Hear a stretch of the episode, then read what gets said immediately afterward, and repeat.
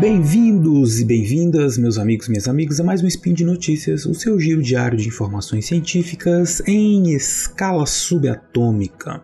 O meu nome é Marcelo e hoje, domingo, dia 23 Gaian do calendário Decatrian e dia 5 de julho do calendário Gregoriano, nós falaremos sobre história. E no programa de hoje vamos discutir o banditismo social. Notícias.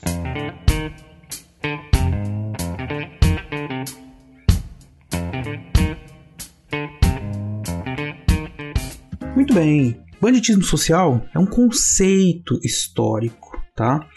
E é um assunto que chama muito a atenção porque todo mundo conhece, quando eu falo esse nome, algum personagem da literatura ou mesmo da história que foi, por um tempo, é, chamado, que se identifica com essa coisa do, bandi do bandido social. Né? É um conceito histórico que foi criado nos anos 60 para explicar um fenômeno que, em certa medida, se reproduz em várias sociedades. Né? E tem muito a ver com o Brasil atualmente, né? A gente sempre tem, né? A gente fala muito sobre essa figura, a figura do, do bandido, do criminoso, né, que acaba se tornando uma, uma figura pública, reconhecida, caçada, ou mesmo, em alguns casos, admirada por suas histórias e que muitas vezes acaba figurando como um anti-herói, né? Nessa mistura entre ficção e realidade que aparece em muitas literaturas populares, especialmente. Aqui o principal caso para gente no Brasil é o Lampião, né? O Lampião que na sua época, né, reconhecidamente um, um criminoso, alguém é, descrito como muito violento e que aterrorizou diversos vilarejos e, e povoados, mas que também goza né, nessa, nessa, de um prestígio de bandido de, de, um bandido que ajudava o povo, que lutava contra os poderosos, né? E que é uma visão que aparece muito na literatura que fala sobre né, o, o Lampião e nessa imagem esse mítica né, que nós temos do Lampião. Mas assim como o Lampião, todos vocês que estão ouvindo devem conhecer pelo menos um caso de um bandido famoso uma, da região. Né? É, a gente tem isso muito comum no final do século XIX no Brasil, início do século XX. Muitos casos desses aqui na região, por exemplo, de, de Ribeirão Preto, no interior de São Paulo, tem um caso muito famoso do um bandido matador que se chamava Dioguinho, né? Olha o nome é, imponente, né? Mas o Dioguinho era muito bravo e matava geral e, e, ninguém podia mexer com ele. Tinha um bando que circulava pelo Triângulo Mineiro, Nordeste Paulista, né? E, e isso no final do, do século XIX e primeiras décadas do século XX, né? Então tem histórias sendo é, desenterradas aí pelos historiadores, mas histórias que não são segredo, né? Esses personagens acabaram aparecendo por muito tempo na literatura, como eu disse, em músicas, né? Então, é, ilustrações, tem muitos desses personagens e, como eu disse, eu tenho certeza que vocês devem conhecer algum. Então, enquanto um conceito histórico, o banditismo social acaba se referindo a essas práticas de um indivíduo ou de um grupo de indivíduos especialmente ligados ao campo, camponeses, né? E, e, as ações desses camponeses, desses indivíduos ou desses grupos, passou a ser visto, é, passou, fez com que eles fossem vistos como, como bandidos pelas autoridades, mas é, é também fazer com que eles fossem admirados pelos outros camponeses pobres como eles. Isso aqui remete também a uma figura, como eu não falei no começo do programa, né? Vocês devem estar até me, me achando estranho, porque eu não falei do principal, que é o Robin Hood, né? Então, se falassem de bandido social, é pensar no Robin Hood, que é um, então um criminoso que defende os pobres, um anti-herói, né?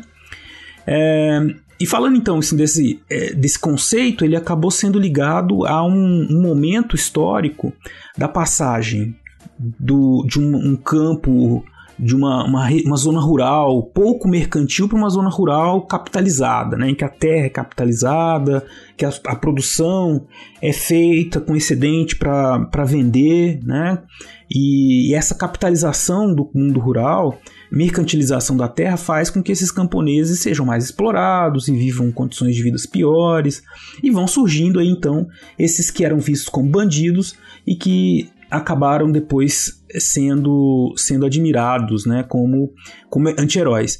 Isso apareceu principalmente na historiografia com o historiador Eric Hobsbawm, no seu livro Bandidos, em que ele é o primeiro a fazer a categorização desse tipo de personagem. E ele diz o seguinte, então, que esses personagens eles caracterizam um fenômeno que de certa forma é geral, mas quando se fala em bandidos, é, nós temos cada um deles acontecendo em determinados tempos e espaços com características diferentes. Então esse personagem meio herói, meio bandido, tá sempre circulando pelo mundo rural, nessas transições do mundo rural, mas cada um com as suas características. É, e a principal fonte para entender né, desses bandidos foi por muito tempo a literatura. Né? É, ela aparecia na literatura ou então nas histórias dos memorialistas, né? que seriam aqueles personagens, não historiadores não profissionais, né? que por muito tempo escreviam aí sobre estes, estes outros personagens que eram é, famosos em determinada região. Isso acabou contribuindo para uma certa glamorização dessas ações né, de roubos, assassinatos, pilhagens. Né? É, glamorização em que sentido? eles, esses atos passaram a ser vistos como uma, uma rebeldia primitiva, né? Uma rebeldia primitiva contra o progresso, contra esse avanço do capitalismo no campo. É, esses, esses indivíduos então acabaram ficando consagrados na memória como anti-heróis, justiceiros. É, mesmo que no contexto em que eles, que eles vivessem, isso não necessariamente fosse compartilhado por todos, né? eles eram temidos, eram vistos como pessoas que, que não, não admiradas, evidentemente, por todo mundo. Eles eram vistos como violentos, portadores de valores que, que eram compartilhados pelos, pelos seus contemporâneos, mas que evidentemente eram causavam horror, né? Principalmente no momento em que os sistemas de, de repressão no século XIX vão se tornando cada vez mais apurados e tentando coibir todo tipo de ação é, que violenta sem necessidade, né? Então é essa esse limite entre a violência justificada e a injustificada vai diminuindo e aí muitos desses atos que, é, mesmo sendo valores compartilhados por todo mundo que estava vivendo lá, todo mundo ah, achava. Começou, vivia, resolvia as coisas de uma forma que, por exemplo, hoje em dia a gente poderia considerar violenta, mas elas passaram a ser é, criminalizadas. E aí tem historiadores que falam, inclusive, até que isso tem um caráter pedagógico, né, de tentar é, disciplinar os comportamentos, os corpos mesmo das pessoas, para um tipo de, de trabalho, de visão da vida e tudo mais, né? Mas, enfim, muitas controvérsias, né? O, uma figuras, por exemplo, como o Lampião, que foi interpretado pelo Hobsbawm como um, um exemplo de bandido social clássico, é, até hoje são focos de grandes debates entre os historiadores sobre, de fato, o, o quem foi Lampião, que ele representa, né? Que são coisas diferentes. É, e isso então tem, apesar da visão, a visão do, do Hobsbawm hoje em dia dá para dizer que está um, um tanto, né? ultrapassada em alguns aspectos, mas muito porque é, isso não desmerece o trabalho dele, evidente, porque ele chamou atenção para esse, esse personagem, né? E aí os historiadores começaram a investigar outras fontes, então olhar para a literatura de um outro, com outro olhar, né? Tentando encontrar ali quais representações, o que, que significava é, para aqueles autores né, falar sobre aqueles personagens e enaltecer o caráter antissistêmico, rebelde deles.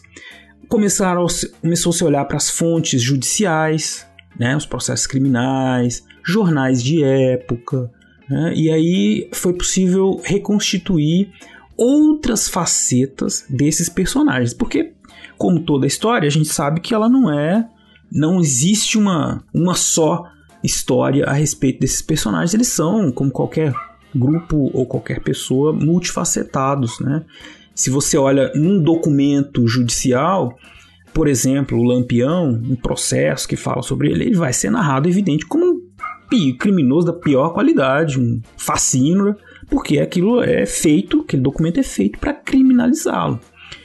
Na literatura ele tem outro formato, e o que significa isso? Porque significa que aquele autor via o Lampião de outra forma, e aí a gente tem que ver quem é esse autor, por que, que ele pensou isso do Lampião, e isso diz mais, ou diz tanto do autor quanto do próprio, do, do próprio Lampião, né? É a representação, a imagem do Lampião que esse autor quis passar. Isso vale para diversos outros bandidos. Né? Se você pegar, por exemplo, Pancho Villa, né, que foi um dos líderes da Revolução Mexicana lá no começo do século XX, no México, lógico, né? Pancho Villa, é, em determinados documentos, ele é visto lá como um ladrão de gado, um bandidinho, né? um desordeiro. Né? E de fato, né, aí é, nesses documentos revelam então uma outra faceta, né? o, o personagem criminoso comum que roubava gado para vender na fronteira. Né? E, e, isso entra em contraste com o mito né, do, do anti-herói, do revolucionário, né, da, da pessoa que era que acabou, é, que lutava pelos, pelos, pelos fracos, né, contra a opressão e tudo mais. Como eu disse, são várias histórias de bandidos sociais, por isso que é um conceito que a gente pode se basear para começar a pensar nesses indivíduos. Começa a pensar sobre eles dentro desse universo de possibilidades, da ideia do bandido social de maneira geral, depois havendo as especificidades que cada um deles tem nos contextos em que eles viveram, as ações que eles fizeram e o tipo de documento que os historiadores olham para conhecer esses personagens, não é? Mas pegando ainda aí o, as informações do Hobsbawm, principalmente, para ele existiam três tipos de bandidos: o nobre, que seria alguém como o modelo Robin Hood, né? Que é um pequeno nobre que se revolta então contra o, o, a opressão dos grandes nobres e luta a favor dos camponeses. Os guerrilheiros primitivos, e que então seriam milícias armadas para lutar contra sistemas políticos vistos como opressivos aos camponeses, e os vingativos, como o Lampião. A notoriedade ou não desses indivíduos, desses grupos, acaba dependendo de uma série de outros fatores. Né? Eles vão aparecer mais ou menos em, em, momentos de crise, em momentos em que há é, rupturas políticas, né? Então, o México, na época da Revolução, o Lampião no Brasil, década de 20, década de 30, um momento em que está acontecendo uma série de disputas políticas internas e de crise, não só no Brasil, mas no mundo todo, né? Uh, e como eu disse, uh, o Hobsbawm usando essas fontes, as fontes é, folclóricas, né? E ele acaba criando, reforçando então no trabalho dele ao criar esse conceito, essa ideia aí dos heróis, dos anti-heróis, dos heróis rebeldes primitivos é, clássicos, por assim dizer, né? Então, e hoje em dia os historiadores estão olhando para esses indivíduos dentro da perspectiva de uma coisa que a gente chama história social do crime, da criminalidade, né? Então os bandidos é, eles estão sendo vistos aí dentro dos, das relações políticas que eles estabelecem com as elites locais, é, mesmo com os, os interesses privados de cada um desses grupos, de acordo com os contextos, né? E nós não estamos mais tão preocupados com essa caracterização mítica, né, do herói, do anti-herói, né? Estamos sim pensando no bandido, né, no indivíduo considerado bandido, no indivíduo considerado um bandoleiro, é, como um, uma peça da engrenagem, né, cuja compreensão vai nos levar a uma compreensão dos sistemas social, político, econômico, cultural de determinado momento, de determinado espaço. Então ele é um, é um ponto de partida, é um, um, um objeto que a gente pode observar, é, a partir do qual nós podemos observar muitas outras facetas da vida das demais pessoas que estavam ali à volta dele, que viviam as consequências dos seus atos fascínoras e é, da sua bandi, do seu banditismo, né? Mas é, isso não exclui evidente que deixe de ser uma história fascinante a de todos esses é, dos, dos, encontros, das relações que esses bandidos têm. Todos nós é, conhecemos outras histórias e o Brasil vira e mexe está envolvido na, na, na em, em, conhecer, é, está curioso, está atrás de entender essas histórias de bandidos que se tornaram famosos, né? Então, a contribuição da historiografia nesse aspecto é muito importante, entender o que, que gera esse fascínio e como nós lidamos com isso de maneira geral dentro da nossa cultura. E por hoje é só, gente. Né? Falamos aí hoje sobre bandidos, tiro, porrada e bomba.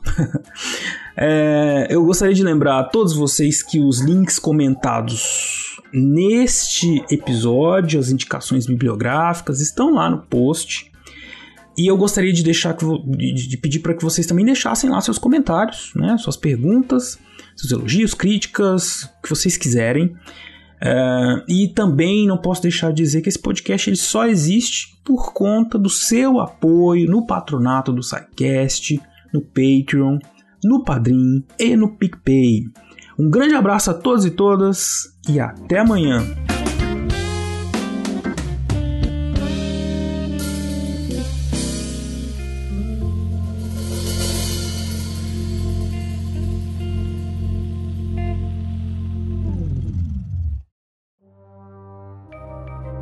Este programa foi produzido por Mentes Deviantes. deviante.com.br